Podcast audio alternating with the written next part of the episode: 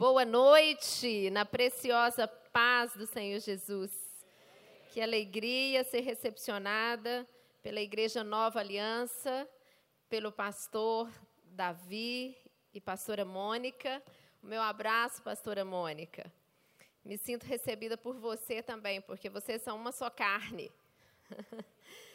Eu sou grata a Deus pela oportunidade de seguir essa vocação, de transferir conhecimentos que Deus tem me permitido acumular, não apenas como esposa, como mãe, como aquela que acredita no casamento como uma aliança vitalícia e em Cristo uma aliança eterna. E é por isso que, mais uma vez, eu quero apresentar o meu esposo, Pastor Silas. Por favor, fique de pé e olhe para esse povo bonito. Você subiu muito rapidamente aqui. Este homem separado por Deus para ser o meu marido, escolhido por Deus, porque de fato foi. Se vocês depois acessarem o nosso site minhafamiliafeliz.com.br, vocês vão conhecer um pouquinho da nossa história. Onde eu conto que depois de é, eu ser pedida em casamento por umas, uns dez e declinar da minha competência de escolher um marido, eu deleguei essa responsabilidade a Deus. e Ele separou o melhor para mim. Estamos juntos há 20 anos e temos três filhos, uma linda caminhada. Foram dois anos de relacionamento, de namoro, noivado e 18 anos de casamento, com experiências tão exitosas. E temos o Mateus, o nosso filho, que completará 15 anos na semana que vem. E depois de uma longa espera de 11 anos, após o Senhor me curar de um câncer de mama, e além do milagre da cura, surpreender a medicina, me dando mais dois filhos. O Felipe, que hoje tem quatro anos, e o Rafael, que completará três aninhos em agosto. É, então, não apenas nas experiências acumuladas nessa relevante missão de ser esposa, mãe, de levar o casamento adiante, mesmo em tempos pós-modernos, em que os embates contra o relacionamento conjugal são tão presentes. Mas também, como uma conhecedora da palavra de Deus, dos princípios judaico-cristãos, e a possibilidade que Deus me deu de desenvolver alguns anos de estudo, não apenas o bacharelado em direito, mas depois algumas especializações, por fim um doutorado.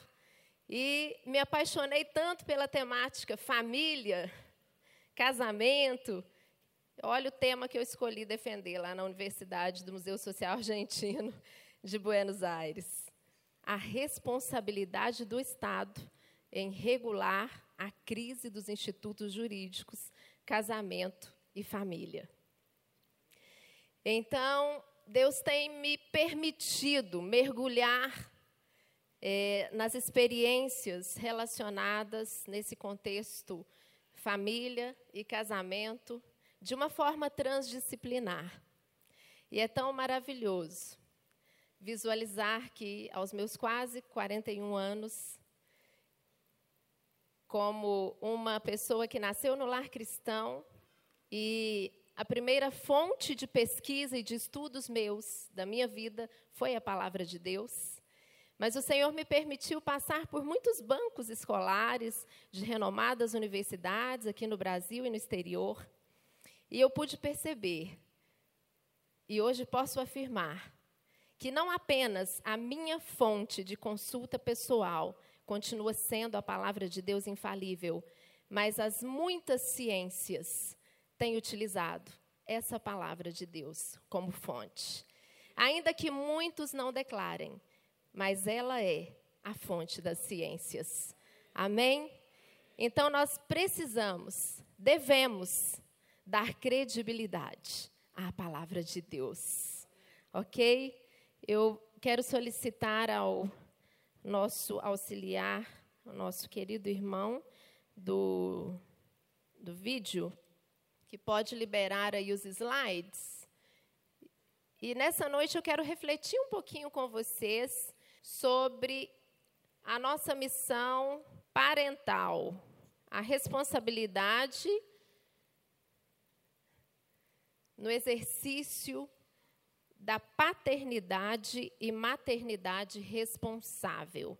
Quero convidar você a ler comigo Salmo 103 e o verso 17 diz assim: Mas o amor leal do Senhor, o seu amor eterno, está com os, está com os que o temem, e a sua justiça com os filhos dos seus filhos, com os que guardam a sua aliança e se lembram de obedecer aos seus preceitos.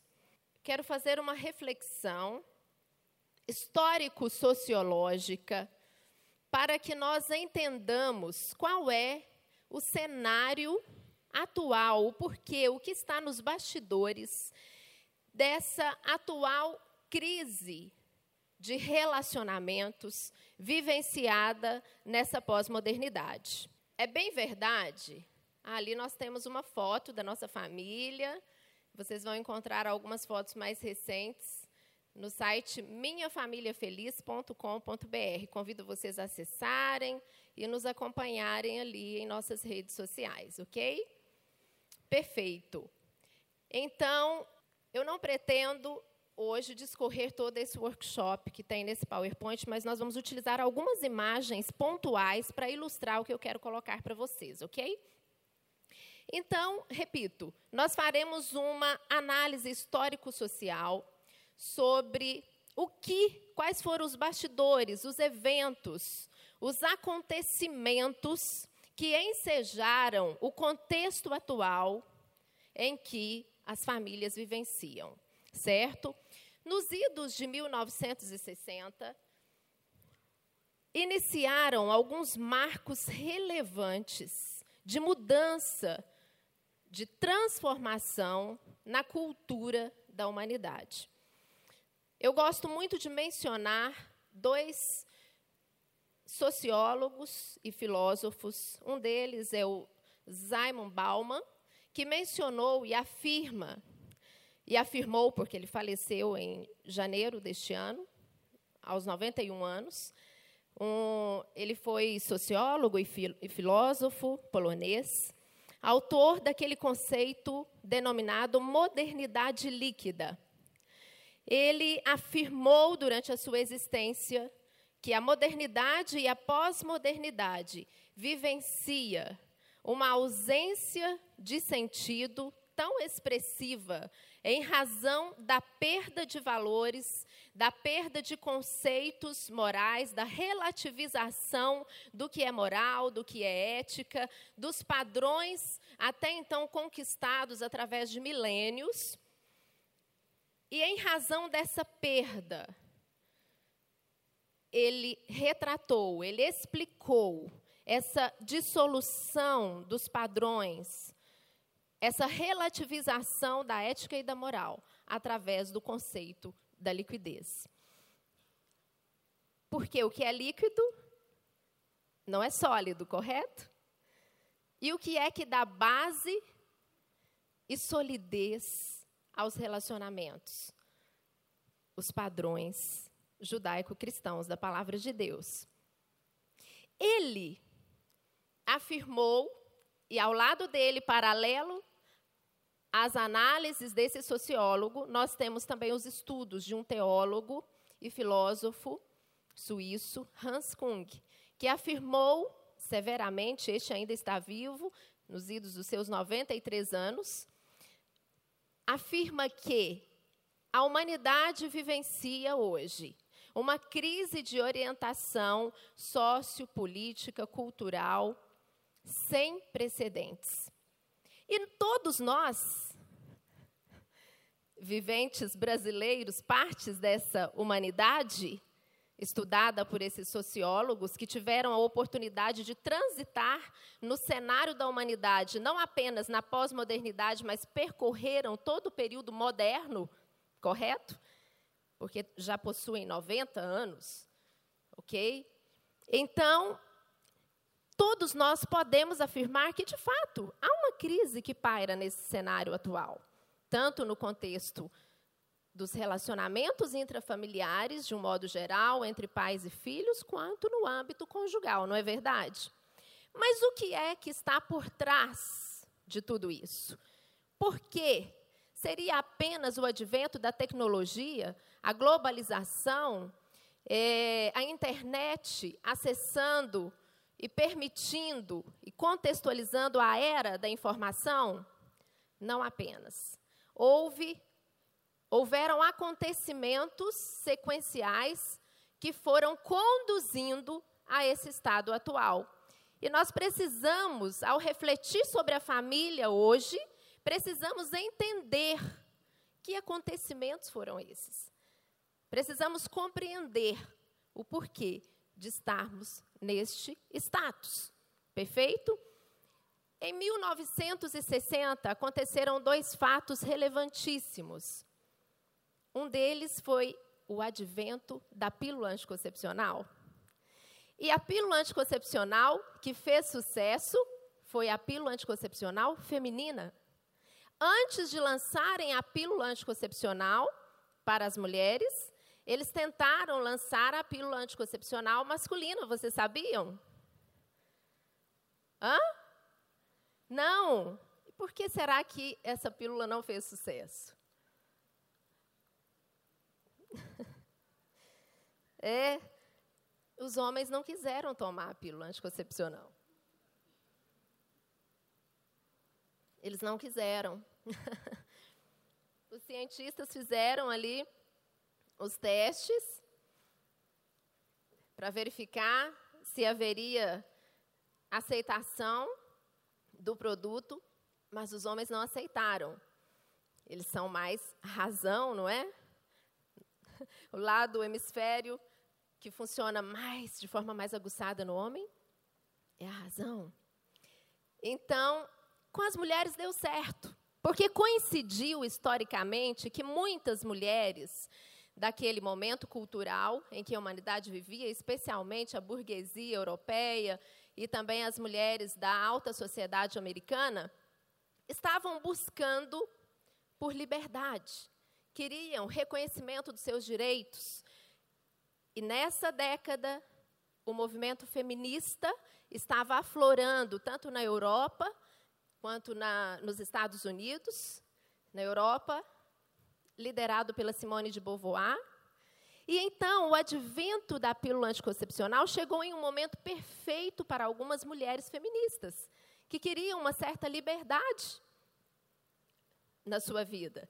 E a pílula anticoncepcional daria a elas o controle da maternidade, o controle das suas gestações e daria a elas a liberdade para buscar e lutar por mais direitos que elas estavam buscando naquele, naquele período cultural. Houveram benefícios com o advento da pílula? Sim, sem dúvida houveram. No entanto, se formos refletir sociologicamente, durante o avanço dos anos, houveram também muitos malefícios. Por quê?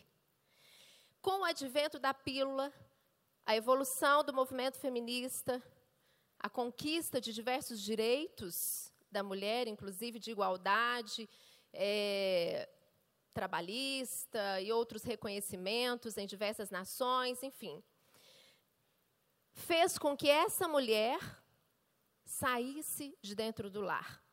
E o êxodo da mulher de dentro do lar começou exatamente na década de 70.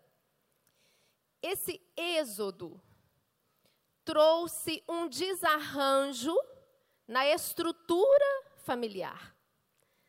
A saída da mulher de dentro de casa trouxe um desarranjo na estrutura familiar. Em, nos anos 80, 20% dos lares brasileiros eram providos financeiramente por mulheres. Hoje, quem arrisca? Qual percentual de lares são providos, sustentados financeiramente pelas mulheres? 56%. 56%. Eu, particularmente, não acredito em sistemas de cotas. Não, tem que ser 50% mulher, 50% homem. A igreja tem que ter 50% de pastores homens, 50% de pastoras mulheres. Não é assim, né, pastor? Não é assim, Deus não trabalha assim. Diga comigo, Deus é um Deus de ordem.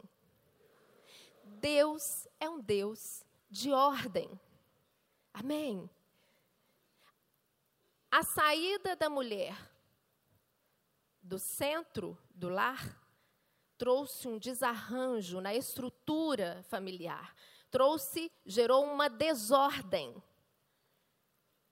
Ah, Sara, mas então você é contra a mulher ser bem-sucedida na sua vida profissional? Não, absolutamente. No entanto, é preciso haver equilíbrio, ordem em tudo. Como Deus é um Deus de ordem, e o casamento, ele tipifica o relacionamento entre Cristo e a igreja, entre Cristo e a noiva. E a noiva, o que é que nós fizemos aqui? Até o momento de o pastor me introduzir a palavra, o que nós fizemos? Nós amamos o noivo. Nós dizemos a ele o quanto ele é maravilhoso, poderoso, o tudo para nós. Não foi assim? Ou seja, a noiva é liderada. Ela é liderada pelo noivo, por Jesus. E a esposa deve reconhecer a liderança amorosa do seu esposo. Esse reconhecimento, essa entrega, essa liderança amorosa do esposo é uma resposta imediata à atitude de amor do marido ela é uma resposta imediata. É aquela palavra submissão, que é a composição de duas, é estar debaixo, protegida pela missão do marido. Então, Deus é um Deus de ordem. A saída da mulher do interior de casa, e hoje representa 56%, qual é o status pós-moderno? 56% das mulheres estão provendo financeiramente os seus lares. O que isso significa? Lares desorganizados, filhos descobertos, pais desorientados com uma paternidade enfraquecida. E desde o êxodo da mulher, o que começou a acontecer foi o enfraquecimento do poder paternal, o enfraquecimento do pater poder. Houve o enfraquecimento da figura masculina. E nós temos hoje esse quadro caótico de mulheres e homens competindo, disputando poder. E às vezes o termo empoderamento da mulher, ele precisa ser empregado com muito cuidado para que realmente não, não gere, não acentue esse enfraquecimento da figura paterna. Então, nós estamos, quando o pastor disse, Deus está curando as famílias, Deus está reestruturando os lares. Eu creio nisso, pastor. Eu acredito fervorosamente nisso. Porque senão Deus não é, faria minha mente ser redirecionada sempre em todos os meus estudos somente nisso. E Deus não me permite desfocar. E saibam que para mim é desafiador. Uma mãe de três filhos, presidente de uma instituição de ensino esposa, esposa de um pastor, exercendo o um ministério com famílias, é desafiador. É muito desafiador. Manter esse equilíbrio sem perder o foco do que é prioridade de fato. É, é desafiador para nós mulheres. É muito desafiador. Reconhecendo isso, em 2006, quando eu estava sendo tratada do câncer de mama, que foi mostrado a mim pelo próprio Deus. Eu era muito jovem, tinha 29 anos. eu estava, eu tinha finalizado uma especialização em direito, tínhamos nos mudado para Belo Horizonte. E eu orei ao Senhor exatamente dessa forma. Eu vejo que essa deve ser a postura nossa, de mulheres que querem realmente agradar o coração do pai e ter famílias bem solidificadas. Porque a presença da mulher dentro de casa é relevante e insubstituível. Não podemos transferir a educação dos nossos filhos à creche, à escola, às babás, a, aos programas televisivos, aos smartphones, aos iPhones, aos iPads. Jamais.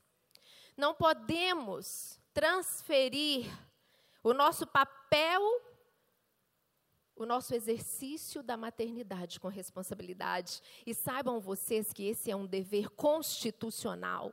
Está na nossa Constituição, na nossa Constituição Federal. Sermos pais e mães responsáveis. O planejamento da chegada dos filhos é responsabilidade. Sabemos que o cenário no Brasil é estarrecedor, porque falta exatamente conhecimento, falta esclarecimento, principalmente às comunidades é, consideradas excluídas, aos menos favorecidos. Nós temos a realidade hoje no Brasil de 36% dos casamentos são casamentos infantis. São realizados entre pessoas menores de 18 anos, que se tornam emancipadas com o casamento, porém, biologicamente, neurologicamente, eles estão ainda incapazes, porque o adolescente hoje, ele está se tornando maduro e pronto para entrar na fase adulta entre os 20 e 22 anos. Entre 20 e 22 anos é que o indivíduo estará entrando na fase adulta, é que ele estará pronto biológica, psico e neurologicamente. Agora imagine, mais de um terço dos casamentos brasileiros são casamentos infantis. E a grande maioria deles são levados a esse casamento precoce, porque houve uma gravidez precoce.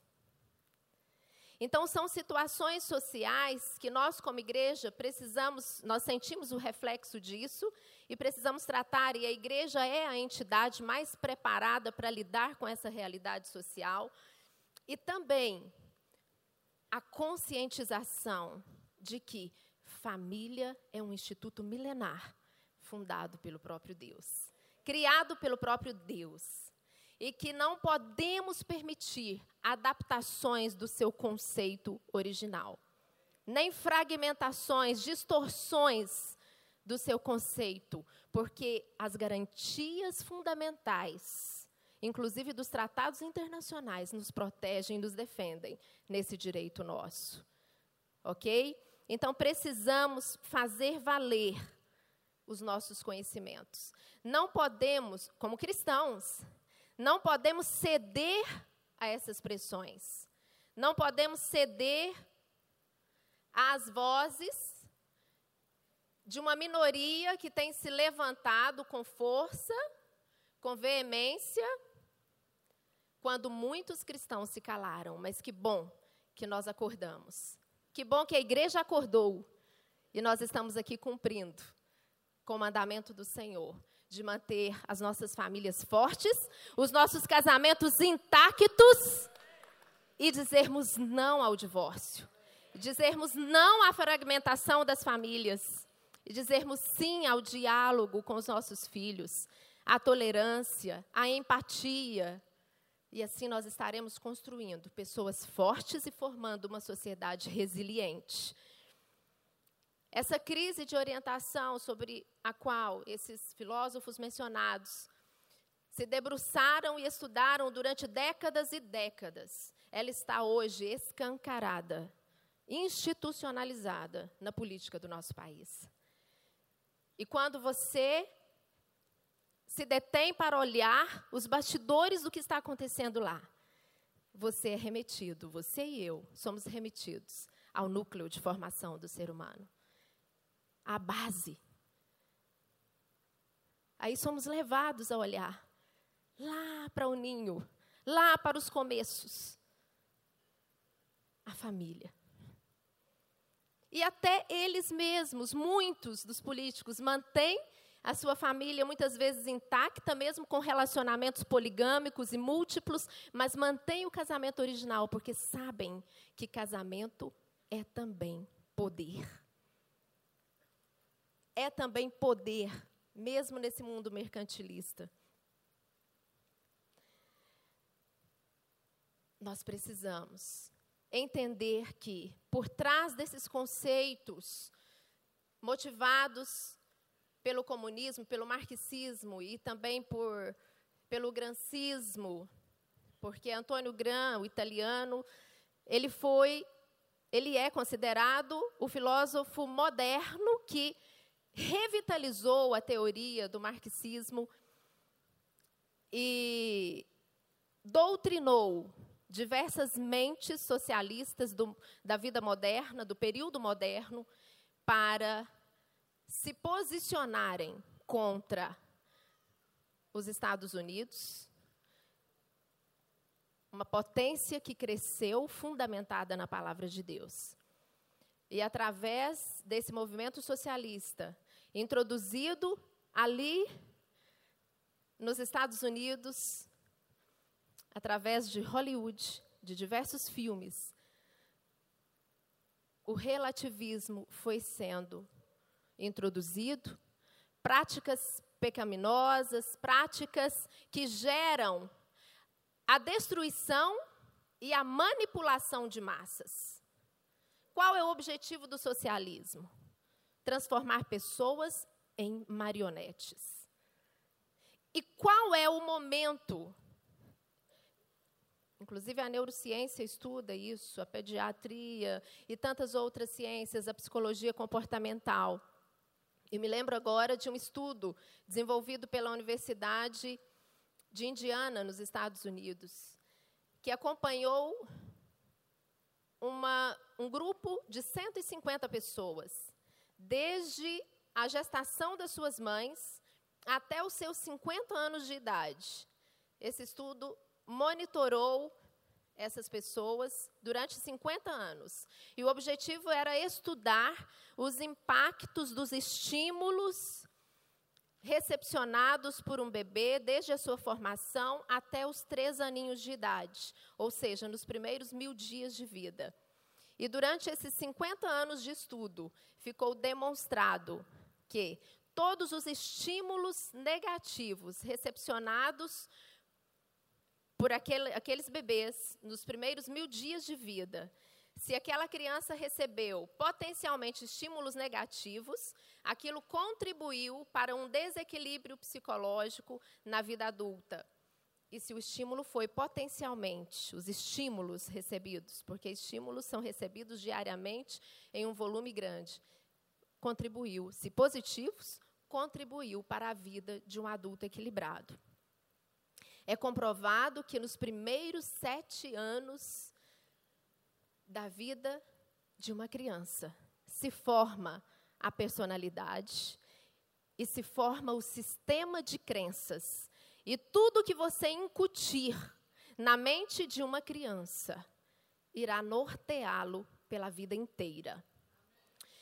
Dos 7 aos 14 anos, o neocórtex já está sendo desenvolvido essa criança já estabelece alguns filtros, mas ainda retém em torno de 70% do que ela receber como mentoria, doutrinação e considerar como verdadeiro para a sua vida, e isso também levará para a vida toda. A partir dos 14 anos, entre 14 e 21 anos, no terceiro setênio da vida, quem exercerá maior influência sobre esse indivíduo? Os amigos. Ou seja, os pais têm até os pais têm desde a, desde a gestação até os 14 anos de idade para formar o seu filho da forma que você quiser, da forma que bem convier aos pais.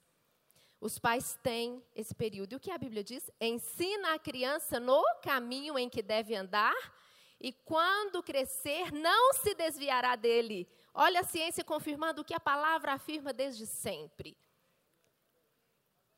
E qual é o período em que nessa pós-modernidade Satanás tem tirado os pais da vida dos filhos?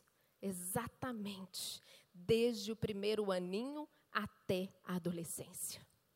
Os nossos filhos têm crescido sem presença de pai e mãe. Hoje, mais de 70% dos lares brasileiros são têm a realidade de pais ausentes. Pais ausentes. Como é que nós vamos formar nessas crianças o caráter que Deus quer que nós incutamos neles, sem nós os doutrinarmos diariamente? Não vai resolver, querida e querido, fazer a oração, o devocional do amanhecer de cinco minutos, deixar na escola e trocar algumas palavrinhas durante o trajeto até a escola, de casa até a escola, ou ao anoitecer apenas um, um beijo, uma boa noite, e no final de semana, quando os programas sociais permitem, ou as outras atividades acessórias, educação de filhos se faz com tempo de qualidade e quantidade de tempo. Durante muito tempo, na década de 80 a 90, muitos psicólogos, talvez até tentando amenizar a culpa vivenciada por muitas mães, afirmaram que bastava tempo de qualidade. Hoje está mais do que confirmado que não basta tempo de qualidade. É necessário ter quantidade de tempo juntos.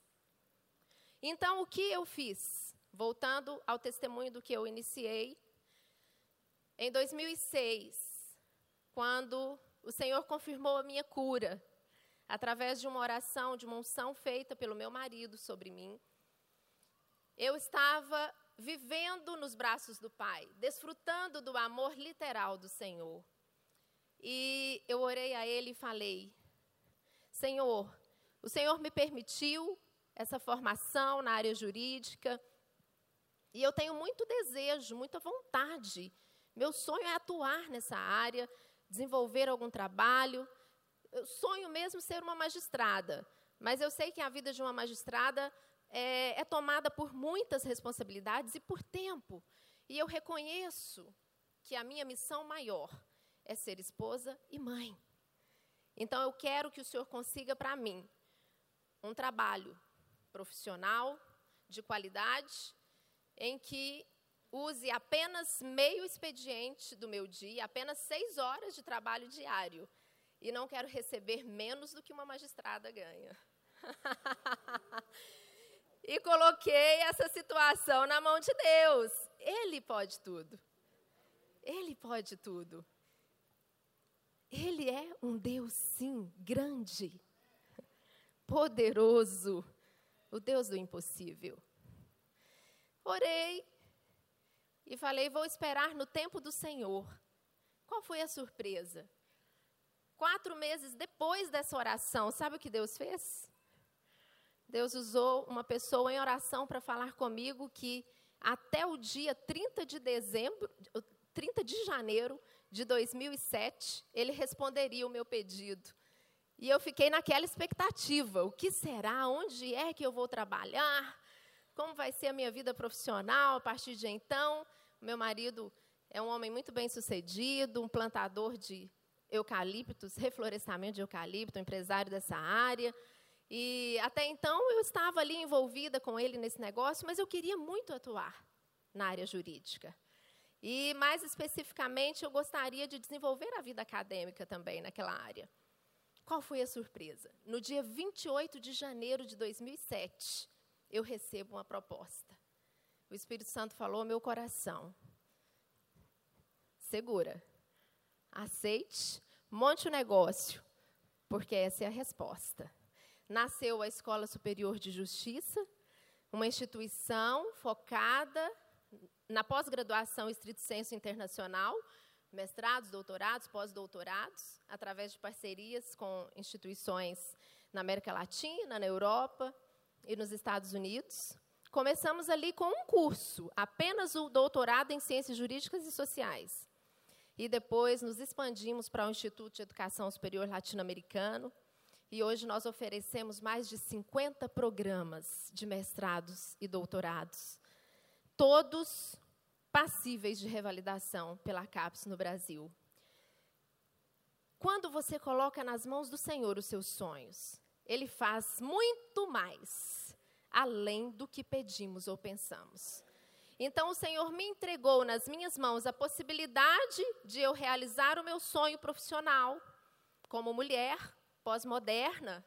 Sim, eu tive o meu direito, porque o direito é vindo a partir também daquilo que você entende como seu. Né? Se nós formos é, esmiuçar aqui de forma bem didática o conceito do que é direito meu, direito seu, eu coloquei diante de Deus o meu direito. Senhor, eu tenho o direito de ter uma vida profissional bem-sucedida, mas eu não quero extrapolar os teus princípios.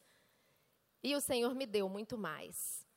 Além da possibilidade de eu conciliar o meu tempo e o meu esposo pode testemunhar que, de fato, eu tenho vivido para a minha família e depois para os nossos negócios. E todos eles têm sido bem-sucedidos para o louvor do Senhor. Então, eu quero encorajar as mulheres que estão aqui. Quantas mulheres mães nós temos nesta noite? Olha, mulheres valentes, guerreiras, resilientes. Eu quero encorajar vocês a colocar o seu sonho diante de Deus. Eu sei que você, enquanto mãe, o seu coração, em muitos momentos, se vê angustiado. Quantas vezes você se sente até culpada por ter de assumir responsabilidades tão grandes, tão expressivas? Mas eu quero desafiar você a colocar os seus sonhos diante de Deus. Quem sabe o seu sonho até coincide com esse meu, de ter mais tempo, principalmente aquelas que possuem filhos de 0 a 14 anos. Eu quero pedir a vocês uma, uma atenção especial. Tenha tempo com esse filho. Mas é claro que esse tempo tem que ser um tempo realmente em que você se sinta pronta, preparada para ele. Não vai ser um tempo para para as irritações, né? Mas um tempo para a construção de um relacionamento. Para o fortalecimento das relações parentais. E isso guiará o seu filho pela vida toda. E o próprio Espírito Santo de Deus, ele pode treinar você sobre como começar. Temos um livro, Parentalidade, que acabei de lançar, e ele é um guia, um guia que tem sido utilizado por pais e mães desse Brasil inteiro, que oferece diversas estratégias para que você aplique no dia a dia, na missão de mãe e de pai. Não se desespere, há uma esperança. E eu vejo que a esperança para as famílias passa por essa reorganização da estrutura dos lares. E quando você, mulher, se posicionar no seu lugar, você pode ter certeza e você começar a focar o seu marido. Olha, você, Deus te chamou para isso. Olha a sua capacidade. Olha aquele curso superior, foi, ele está perfeito para você. Eu vejo em você um exímio administrador de empresas. Estimule o talento, as habilidades que você vê no seu marido. Potencialize a capacidade dele com seu elogio, com seu incentivo, porque o homem precisa de reconhecimento. Não apenas dentro de casa, na frente dos seus filhos, mas o reconhecimento público. Coloque este homem no lugar notório que Deus o chamou para ocupar. Amém? Que amém fraco, fale um amém forte. Amém! Honre o seu marido. Dê lugar de destaque a ele. E Deus vai trazer a harmonia, a reestruturação desse lar. Os seus filhos vão reconhecer. Os seus filhos perceberão e receberão através disso estímulos positivos. E o menino vai olhar e vai falar: Ah, sabe, eu quero crescer e casar, ter uma esposa como a minha mãe. Olha, olha como ela cuida bem do meu pai. Né? Não vai nem querer saber de modinhas que andam por aí. Não. Não, o menino vai querer casar com a menina mesmo, porque olha como a mamãe cuida do papai. A menina vai olhar, uau, o meu pai é um cavalheiro, ele é gentil o tempo inteiro com a mamãe, ele serve o copo de água fresquinho, ele prepara o churrasco de fim de semana, não apenas para os amigos, mas ele surpreende a mamãe com o churrasco especificamente para ela. Olha como o papai é especial. Eu quero crescer, ser uma boa profissional, sim, mas primeiro eu quero me casar com um homem de Deus para mim. Porque hoje os pais estão preparando as meninas preferencialmente para serem profissionais, para serem independentes e depois esposas. Claro que às vezes, se formos observar o contexto, o cenário em que estamos instalados, pela proteção e o cuidado inerente nessa relação pais e filhos, somos tomados a levá-los, a conduzi-los mesmo nesse caminho. Mas isso vai na contramão do que a palavra ensina. Porque, como Deus é um Deus de ordem, há tempo para tudo. Há tempo para tudo. Há tempo, inclusive, tempo hábil para sermos pais. Quando temos muitas energias. Eu me lembro a diferença que faz. Fui mãe do Mateus aos 26 anos. Mãe do Rafa, agora o terceiro, aos 38. 38, que diferença, 12 anos. Mas não imagina o impacto físico, na disposição física. Eu com essa carinha aqui de menina de 25 anos, né? 41, mas são os cuidados do meu querido, viu, comigo.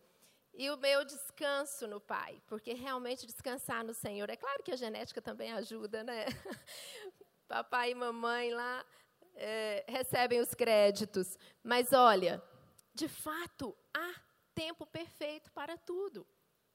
Eu sinto, às vezes, quando a minha jornada ela é quádrupla, quíntupla e às vezes até sextupla, porque além de dirigir as instituições, eu me dou muito bem com a vida acadêmica e aprecio muito orientar algumas teses e principalmente para perpetuar os conceitos judaico-cristãos no entorno da família e do casamento. E a, a, minha tese tem circulado algumas universidades, as bibliotecas de algumas universidades é, federais e privadas. Então, eu amo orientar dissertações e teses. E, às vezes, quando os meninos querem realmente aquele pique, mamãe, eu me sinto um pouco cansada. Não é? Normal. 41 anos. Já quase estou podendo ser vovó daqui a pouco.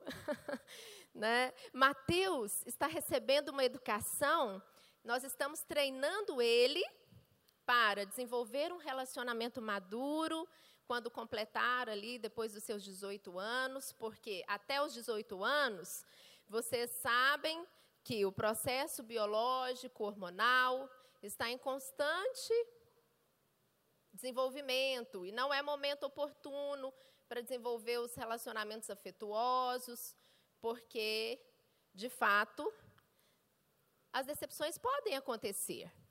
E eu quero alertar sobre a questão da mídia. O que é a mídia? o que a mídia, movida pelo marxismo, tem introduzido dentro das nossas casas. Através dos estudos de, de neuromarketing, é, diversas marcas com o objetivo de seduzirem as pessoas, elas têm desenvolvido estudos através do neuromarketing, é uma ciência que estuda é, o produto e a forma de apresentar esse produto para que ele é, seja consumido, em síntese. E me lembro de uma frase do Steve Jobs, o pai do iPhone, e ele falou: As pessoas não sabem o que querem até que nós lhes apresentemos. Veja que frase séria. Essa frase, ela representa o que é o neuromarketing. Vocês sabiam que os maiores consumidores são pessoas com uma lacuna emocional afetiva? Os maiores consumidores compram por impulso e não por necessidade. E as compras por impulso são sempre realizadas para alimentar um espaço no âmbito psicoemocional não preenchido. Não preenchido ou pelo pai ou pela mãe, não preenchido pelo esposo ou pela esposa, não preenchido pela, pelas pessoas que são importantes na vida desse indivíduo, pelo tutor, pela tutora, até mesmo se um professor exerce uma influência grande em um determinado aluno, também pode sensibilizá-lo de forma psicológica, emocional. Então, os maiores consumidores são agem por impulso.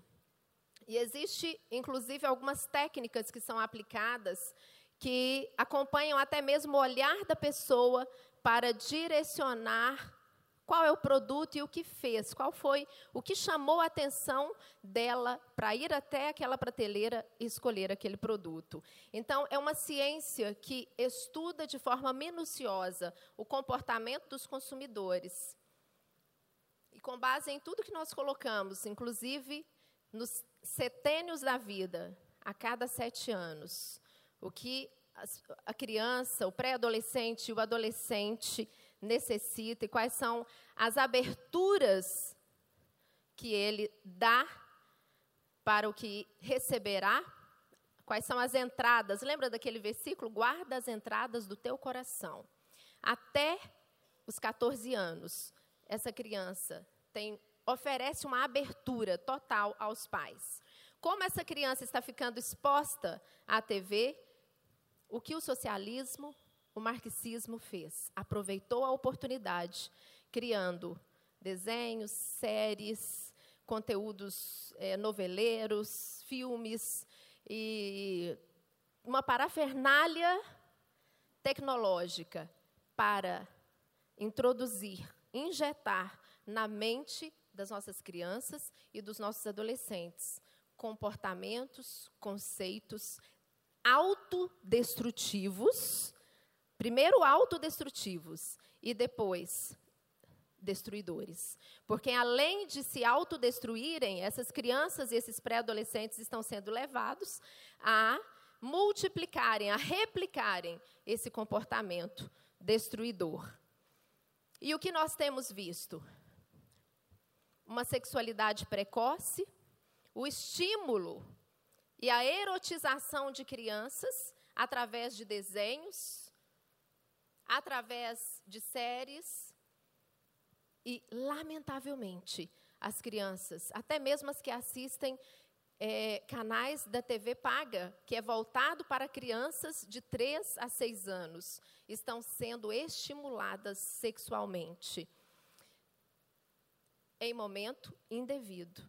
Porque há estudos que atestam que quanto mais precoce a experiência sexual, maiores chances tem desse indivíduo futuramente, na vida adulta, se tornar uma pessoa que relativizará os seus relacionamentos amorosos. Ou seja, quanto mais precoce a experiência sexual, mais fácil será de aceitar um divórcio porque houve uma discussão é, em, em, razão do, do café que não estava adoçado. Então, o ser humano ele é complexo. O ser, o ser humano, em razão da sua complexidade, eu quero aqui avançar para um estudo que eu desenvolvi Então, nós temos ali crise de orientação, conflitos conjugais, filhos sem direção, divórcio. Hoje, mais de 50% dos casamentos estão terminando em divórcio. E as estatísticas dentro de muitas igrejas estão acompanhando as estatísticas seculares. Conflitos nas famílias.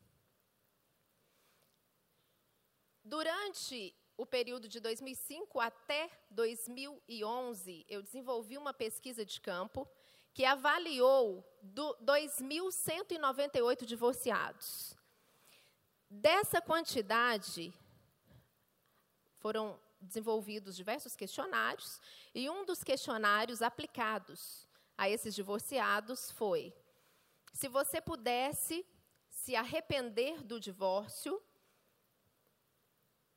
em algum momento pós-divórcio, isso aconteceria quando? Eu imaginei que 12%, 15% responderia afirmativamente. Qual foi a surpresa? 91% dos divorciados responderam que. Vamos ver se esse gráfico está aqui.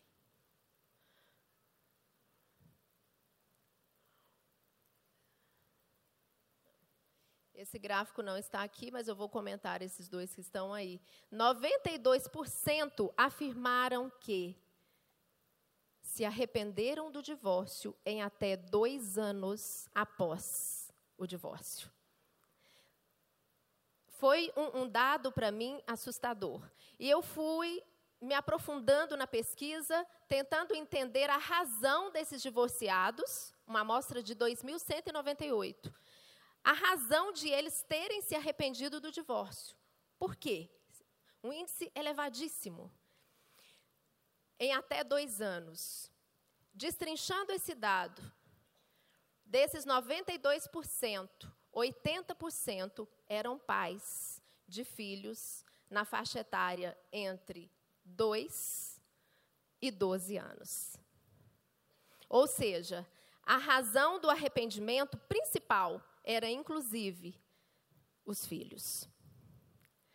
Durante muito tempo, a psicologia colocou e tentou colocar panos quentes na situação para amenizar a culpa dos pais que estavam em conflitos e não conseguiam resolver os seus conflitos, estavam caminhando para o divórcio, dizendo que era melhor que os filhos convivessem com os pais separados a conviver com os pais insatisfeitos no seu relacionamento conjugal. Mentira. Hoje, a própria psicologia amadureceu esse tema e está revendo a abordagem. E eu afirmo para vocês que nos estudos desenvolvidos, tanto durante o meu doutorado, quanto durante as terapias conjugais já oferecidas a milhares de casais, até mesmo quando o casamento passa por golpes profundos, por decepções inesperadas, a possibilidade de reescrever a história juntos é ainda a melhor saída. É ainda a melhor saída. Vale a pena persistir nesse relacionamento desafiador por uma razão maior salvar a própria família. Amém. Então, vale a pena. Diga comigo assim: vale a pena estar casado. vale a pena ter uma família unida e unidos jamais seremos vencidos pelo sangue de Jesus, porque somos mais que vencedores pelo sangue dele. Amém? Esse mesmo estudo, essa mesma pesquisa de campo para essa tese doutoral, encontrou alguns dados. Veja só. Opinião dos casais em conflito e contribuição da família para a sociedade. Mesmo que eles estavam em conflito, eles acreditavam 90%, afirmaram que a família é relevante na formação de filhos ajustados, sociedade equilibrada, contribui para a responsabilidade social, é o núcleo da sociedade e é também uma garantia de poder. É uma garantia de poder. Eu pude observar qual era então a razão dos casais irem para o divórcio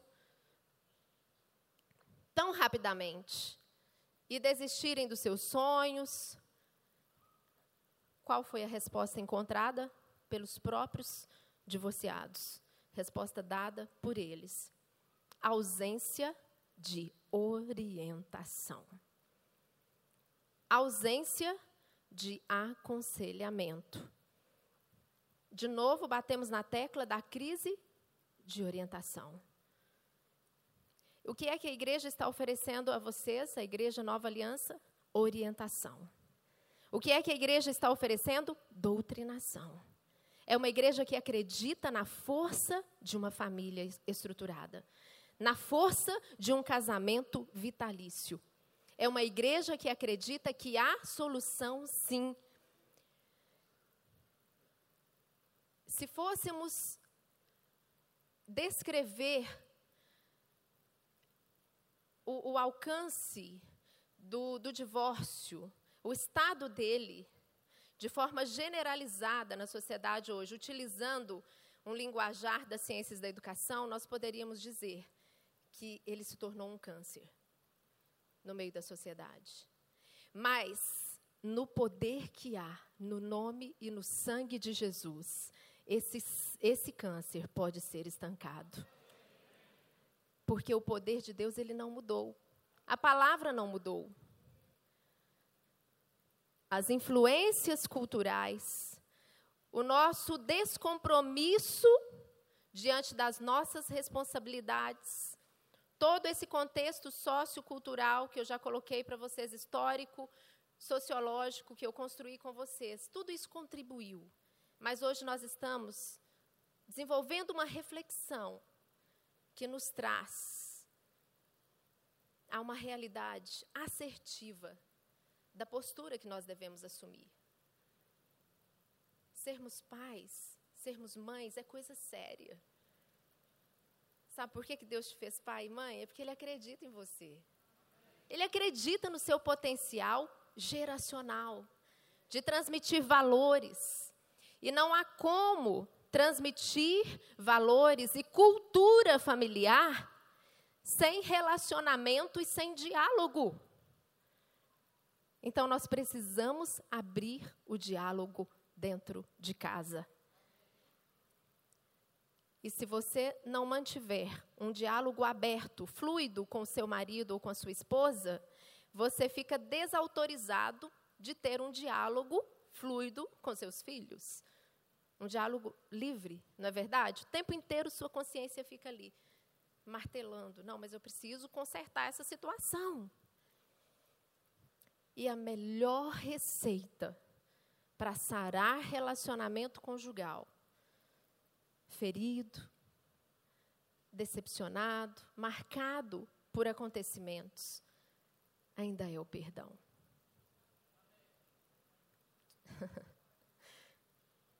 ainda é o perdão.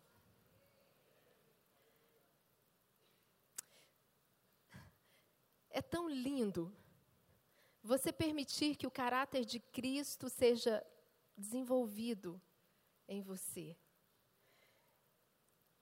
Que a prática da liberação do perdão e dos conceitos cristãos vão se tornando tão inerentes ao seu ser, ao, ao seu caráter, a sua vida, de forma que o seu inconsciente já te leva por aquele caminho. Não, eu não vou pelo caminho da discussão. Não, eu não vou pelo caminho da competição. Eu já sei que esse caminho vai dar em um final infeliz. Então eu vou pelo caminho do perdão. Porque por esse caminho o final vai ser feliz. Vamos escolher nessa noite trilhar o caminho do perdão. O caminho do perdão sempre nos leva a finais felizes. E eu quero colocar um vídeo é, gostaria que vocês prestassem atenção.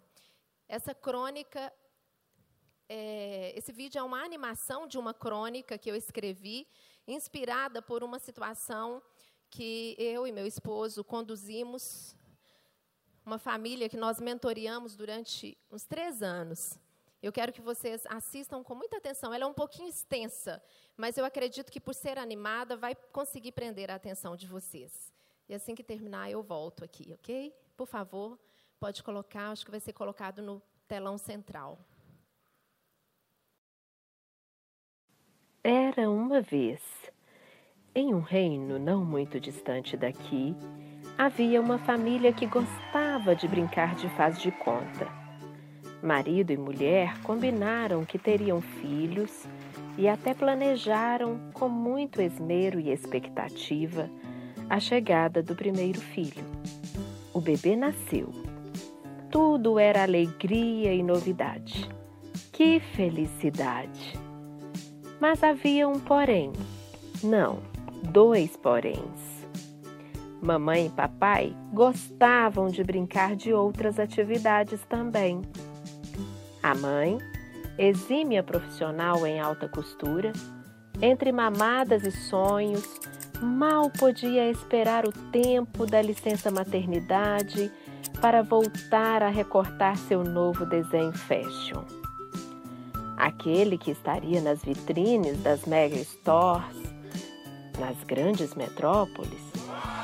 O pai, um executivo atarefado, deixou verter nos balbúcios direcionados ao seu rebento toda a irritação da sua alma infantil.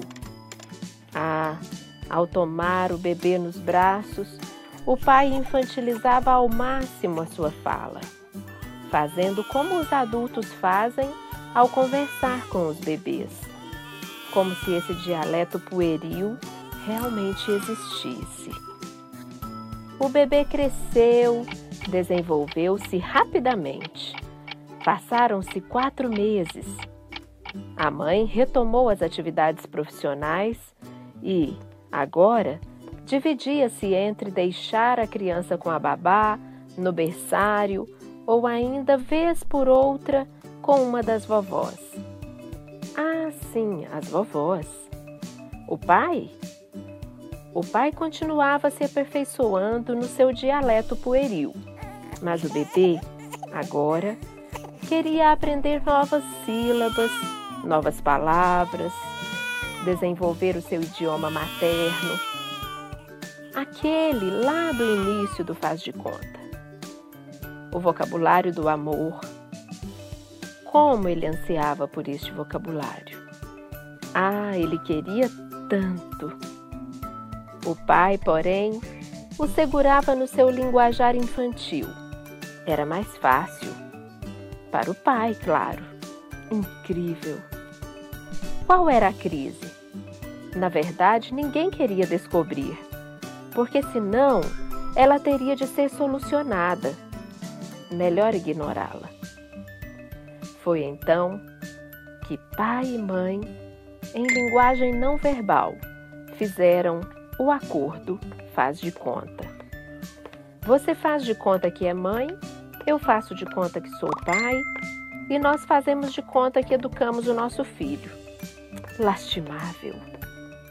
Assim, decidiram contratar uma babá, porque. Ah, são muitos os porquês. Não tente explicá-los. As avós?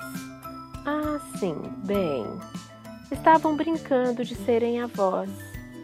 De vez em quando, a cada seis meses, iam visitar o netinho e levar um presentinho patético. Então, ocorreu que o lindo e tão sonhado bebê foi obrigado a passar dez horas por dia em um local chamado berçário, que passou a ser o lar adotivo para milhares de bebês e crianças da primeira infância. Traumatizante. Os pais que gostavam de brincar de faz de conta passaram a interagir com o neném somente nos fins de semana. Claro, se a agenda social lhes permitisse. E a família, era uma história de faz de conta. Eles faziam de conta que eram pais e o bebê, bem, ele nem podia imaginar nada, porque nem isso havia aprendido. Coitado. Ocorre que o tempo passava e passava. É, o vovô sempre dizia que quem se atrasa perde o bonde. Mas não era o bonde do horário do próximo jogo de futebol, nem da novela das nove, muito menos do telejornal encomendado pelas marcas globais. O bonde que eles perdiam era o do sonho sonhado enquanto namoravam. Insensibilidade. De tão distante a imagem ficou pela ausência de registros ou rabiscos de desenhos reveladores dos devaneios dos pensamentos apaixonados, apaixonados pela química do amor incipiente. Os planos perderam-se no tempo, evaporaram-se. Amnésia emocional. Estavam perdidos. Qual é mesmo a minha identidade? Ah, estavam como primitivos a vaguear nas ondas das emoções primárias, governadas pelas reações neurológicas a determinados estímulos externos, foram levados na onda da maioria e esqueceram-se de escrever, cada um, a sua história. O neuromarketing explica. Terrível. Qual era mesmo a crise? Ela estava pior bem pior. Mas ainda era melhor fingir que estava tudo normal. Seria trabalhoso demais investigar esse assunto. Alienação. O casal chegou em casa às 20 horas e perguntou ao cachorro de estimação onde estava o menino. O cachorro meneou a cabeça e a escondeu entre os rabos, pois já fazia meses que não era sequer saudado por eles. Tímido, refugiou-se em um canto de quarto, lá no quarto do garoto. Era como se dissesse aos pais do menino que aquela retração era o mesmo que acometia o filho deles. Filho? Ah, o menino! Sim, eles tinham um menino. Eles tinham um filho. Esquecimento. O filho, àquela hora, estava fumando crack com os amigos. Ele tinha 16 anos. Ah, meu Deus! Ele tinha apenas 16 anos.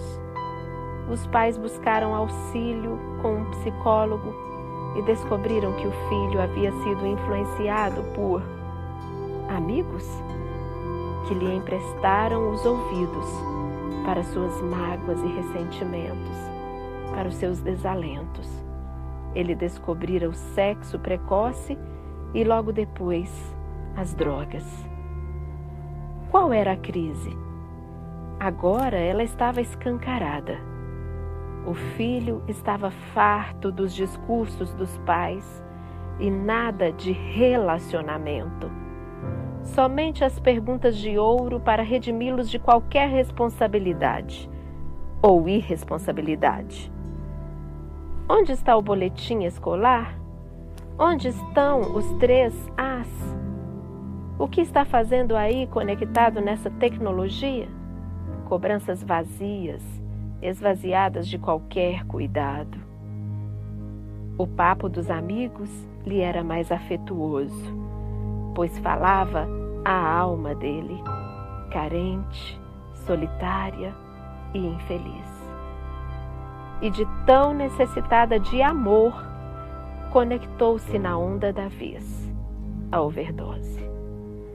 Na overdose da sua carência, ele embrenhou-se pela densa mata das drogas, e a overdose delas era o seu alento.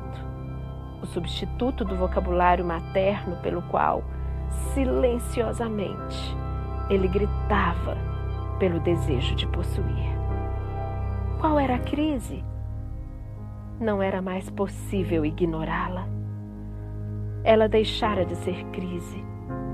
Agora estava contextualizada na família. Uma família disfuncional, aterrorizante. A mãe não conseguiu administrar a situação. Culpou o pai e pela primeira vez mencionou: Você fez de conta que era pai. Qual dia você se assentou com ele na mesa de um restaurante para conversarem sobre seus sonhos e desejos de jovem? Ela surtou. Pediu o divórcio. Afinal, nessa história de faz de conta, ela havia aprendido a ser assim como esposa e mãe. Insensatez. O pai, perdido, ficou e continuou a fazer de conta. Agora que era feliz apesar de tudo. Loucura.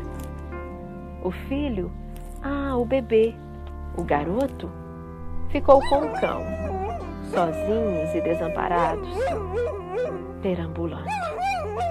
E quem buscava amor e proteção acabou tendo de fazer de conta que era alguém.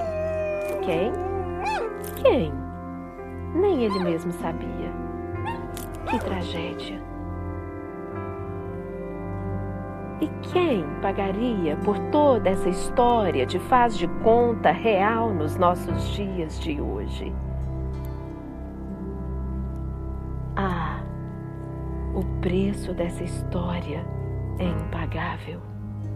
Vidas rolando para o abismo profundo e eterno. São tantas histórias como essa acontecendo em todo o mundo. Mas alguém Alguém muito especial esteve aqui, nesta terra real, para deixar paga toda a história de vida, toda vida de qualquer história. E não importa em qual capítulo a sua esteja, o preço foi pago. Jesus veio ao mundo para que toda a história tenha um final feliz. João 3:16. Não como em contos de fadas, em relatos de faz de conta. Ele redigiu um diálogo de amor para que você possa conversar com ele por toda a eternidade. Não, não, não. Você não precisa ser um super profissional para ser aceito neste reino de amor. Basta abrir a porta do seu coração e deixar o Rei, Jesus, entrar e reinar absoluto. Nunca mais o bebê no berçário, nunca mais o lar adotivo, porque você será chamado Filho de Deus e reinará com Jesus para todo o sempre. Aleluia! Aleluia! Amém. Por favor, feche seus olhos, sentado como você está. Essa crônica foi narrada com base em uma história real. Jesus conhece a sua dor, ele sabe localizá-la precisamente.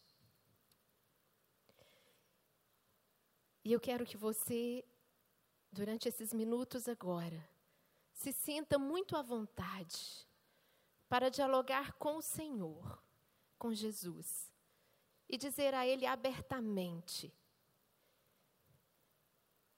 qual é a dor que precisa ser curada no âmbito do seu relacionamento intrafamiliar. Se está situada no seu relacionamento com seus filhos, o Senhor está vendo. Ou com seus pais, com seus tutores, ou com seu cônjuge. Ele sabe onde a sua dor está instalada e Ele é poderoso para curá-la e extirpá-la desde a sua raiz. Ele pagou o preço. Ali na cruz, ele venceu todos os nossos desafios, desalentos. E é Ele mesmo quem nos dá a sabedoria, quem nos dá as habilidades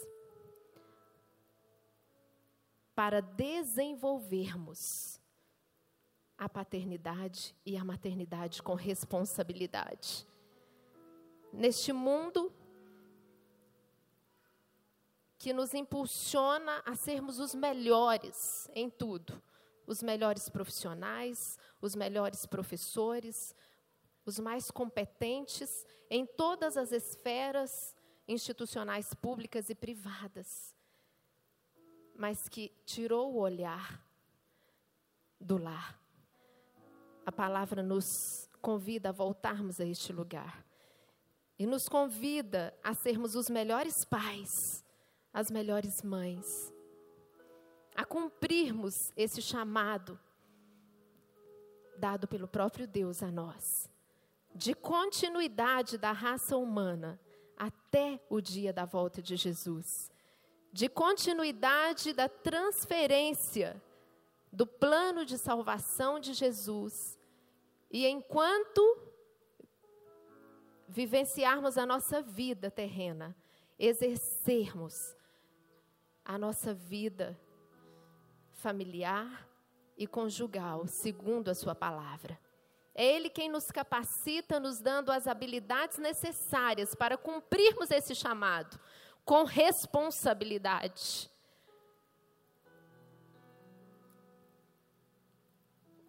Os movimentos seculares levam à dissolução da família banalizam os conceitos no entorno do casamento, relativizam e condicionam o casamento a instâncias de mero prazer. Enquanto eu for feliz, eu me mantenho casado. Mas Jesus nos ensina a nos despirmos do nosso egocentrismo. Jesus nos ensina a focá-lo como centro, a tê-lo como referência, como padrão de liderança, porque quando estamos firmados nele, não padeceremos de crise de orientação. Porque ele é suficiente, ele e sua palavra são suficientes para nos orientar, para nos dar rumo, para nos dar direção